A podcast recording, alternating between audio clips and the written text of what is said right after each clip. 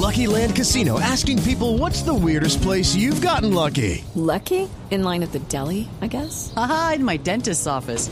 More than once, actually. Do I have to say? Yes, you do. In the car before my kids' PTA meeting. Really? Yes. Excuse me, what's the weirdest place you've gotten lucky? I never win and tell. Well, there you have it. You can get lucky anywhere playing at LuckyLandSlots.com. Play for free right now. Are you feeling lucky? No purchase necessary. Void where prohibited by law. 18 plus. Terms and conditions apply. See website for details. Las 7 de la mañana en punto. Muy buenos días. Estas son las noticias de Colombia y el mundo aquí en Blue Radio. Junto con Diego Monroy y Alejandro Romero los estaremos acompañando esta mañana para conocer eh, la información más reciente de Colombia y el mundo. Comenzamos. El presidente Juan Manuel Santos aseguró que el acuerdo para iniciar el proceso de desminado en el país es un paso importantísimo para poner fin al conflicto, lo cual significa una buena noticia para todos los colombianos. Detalles con Natalia Gardiazabal.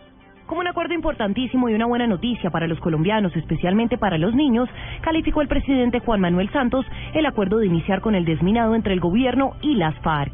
Se va a iniciar en las zonas donde la población ha sido o está siendo más afectada. Este acuerdo a que llegaron los negociadores del gobierno y las FARC para iniciar el desminado es un paso importantísimo porque era un paso necesario como demostración de que efectivamente vamos en el camino correcto para ponerle fin a un conflicto que nos ha desangrado durante más de 50 años. El mandatario aseguró además que el acuerdo se logró tras una larga discusión en la mesa de diálogo y valoró el esfuerzo de las FARC.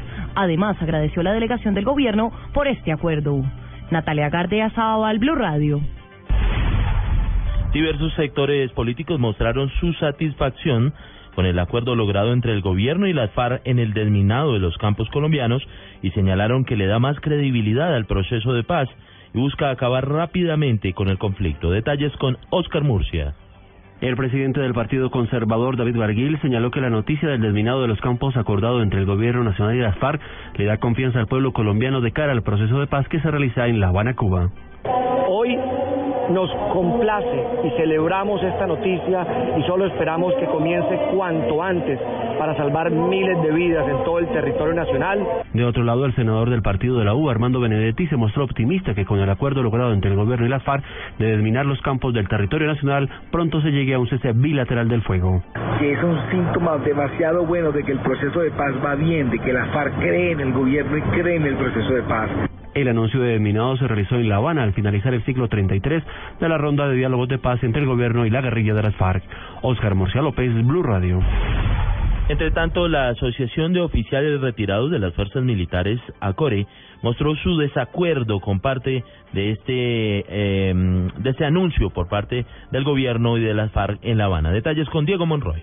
Hola, buenos días. El general en retiro Jaime Ruiz Barrera, presidente de ACORE, rechazó que las FARC trabajen con las Fuerzas Armadas para iniciar el desminado. Afirmó que la obligación de los integrantes de esta guerrilla es brindar información, más no participar en el proceso. No vemos cómo mezclar a quienes portan nuestro uniforme con quienes forman parte de una organización armada ilegal para este tipo de tareas. Es decir, darle salvoconducto a unos cuantos terroristas, ¿no? Para que entren a integrar grupos de trabajo es inadmisible. Una cosa es que den la información dónde están las minas y otra cosa es que la fuerza pública, concretamente las unidades militares que antes se han entrenado, suficientemente capacitadas para hacer la tarea, lo hagan, pero sin mezclarlo con los terroristas, sería humillante. Estas opiniones contrastan con las de los sectores políticos y la Iglesia, quienes aseguran que con este tipo de anuncios se demuestra que el proceso de paz va por buen camino. Diego Fernando Monroy, Blue Radio. Y la niñez es una de las más afectadas o ha sido una de las más afectadas por las minas antipersona aquí en Colombia. Para el ICBF, el Instituto Colombiano de Bienestar Familiar, esta noticia de paz anunciada desde Cuba beneficiará a las nuevas generaciones. Información con Jenny Navarro. Buenos días. La directora general del ICBF, Cristina Plazas Miquelsen, celebró el acuerdo entre el Gobierno Nacional y los líderes de la FARC para iniciar la desactivación de las minas antipersonal que durante tantos años han sembrado de terror los caminos de los niños, niñas y adolescentes en diferentes regiones del país. Esto lo que dijo Cristina Plazas. La noticia que el jefe negociador entregó a la niñez colombiana es el punto de partida para los senderos de paz en la Colombia rural. Nuestros niños podrán caminar seguros, sus miedos camino a la escuela desaparecerán y la infamia de las minas no arruinará más sus sueños ni los de sus familias. Recordó la directora del ICF que miles de niños y niñas han perdido su movilidad, sus extremidades e incluso la vida por la acción de estas minas sembradas en varias zonas del país. Jenny Navarro, Blue Radio. Conozcamos otras noticias del panorama nacional. Los enfrentamientos que se han registrado en el municipio de Cantagallo, en el sur de Bolívar, provocaron la muerte de un habitante en las últimas horas. Organizaciones de derechos humanos rechazaron el actuar de la fuerza pública. La información desde Bucaramanga con Verónica Rincón. El Observatorio de Derechos Humanos de la UIS, a través de un comunicado, denunció abuso de la autoridad en el municipio de Cantagallo, en el sur de Bolívar, donde se registra una delicada situación de orden público, de enfrentamientos entre la ESMAD y la comunidad que realizaba una protesta para exigir el derecho a la salud. En las últimas horas se conoció la muerte de Oscar Luis Peña Redondo, un habitante quien falleció, según la misma comunidad, producto de la angustia y la zozobra por la situación que se presenta en el municipio. En el comunicado, el observatorio alerta a la comunidad nacional e internacional por señalamientos contra líderes y pobladores que participan de esta protesta, pues dicen que sería la guerrilla la que estaría adelantando la manifestación en el municipio. En otras noticias, hoy la Marcha por la Vida en Bucaramanga inicia a las 9 y 30 de la mañana y parte desde el Parque Turbay. Desde Bucaramanga, Verónica Rincón, Blue Radio. Gracias, Verónica. Nuevos choques entre indígenas y la fuerza pública dejan siete militares lesionados. 20 vehículos afectados y dos comuneros capturados que al parecer portaban armas de fuego. Esto en el departamento del Cauca. Información con François Martínez. La tensión en el norte del Cauca se extendió a los juzgados de Santander de Quilichao. Las comunidades indígenas intentaron ingresar a las salas de audiencia donde se adelanta el proceso de judicialización de los comuneros capturados. La policía SMAT intervino y controló la situación.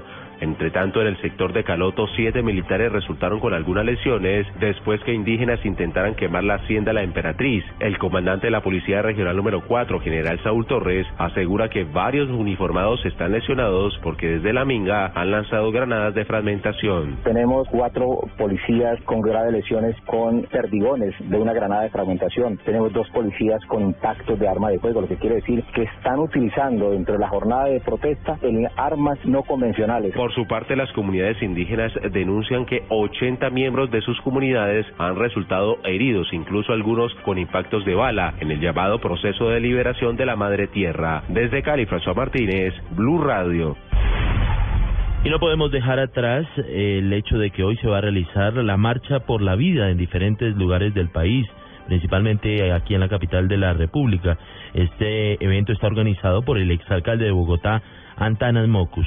Diego Monroy, usted estará muy atento de lo que va a ser el desarrollo de este, de este acto en todo el país.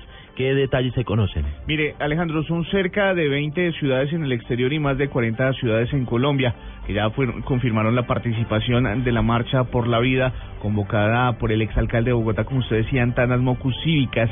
Esta marcha, además de estar apoyada por los dirigentes y personalidades de varias ciudades del país, también cuenta con la participación de los ciudadanos en Bogotá. La marcha partirá desde el Parque Nacional en la calle 45 con carrera séptima y desde el Parque del Renacimiento terminará en la Plaza de Bolívar. En Cartagena los marchantes se encontrarán desde las 8 y 30 de la mañana en la glorieta del Castillo de San Felipe y ahí caminarán por la avenida Pedro de Heredia para entrar al centro de la ciudad, a la avenida Valenzuela y terminar en la Plaza de la Paz. En Medellín la marcha saldrá del Teatro Pablo Tobón Uribe desde las 10 y 30 de la mañana, bajará por la playa hasta el Museo de Antioquia en donde habrá un acto cultural.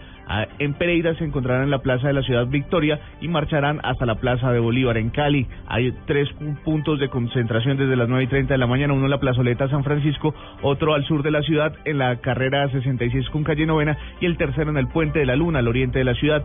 Bucaramanga a las 10 de la mañana desde el Parque Turbay que continuará hasta la carrera 27 y terminará en la plazoleta cívica Luis Carlos Sarmiento en donde se realizará un abrazatón. En Manizales el punto de encuentro es el Parque Fundadores desde las 10 de la mañana y caminarán por la Avenida Santander para terminar en la Universidad de Caldas.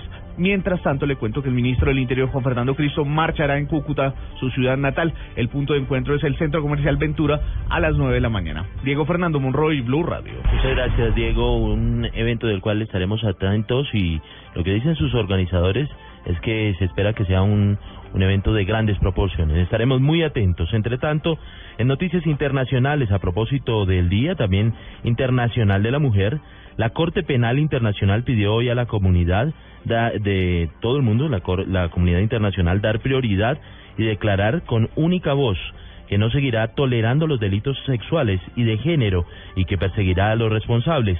El organismo internacional reconoce que los retos son muchos, pero dice que con esfuerzos comunes pueden conseguirse. Recalcan que una sola mujer que sufra violencia ya es demasiado.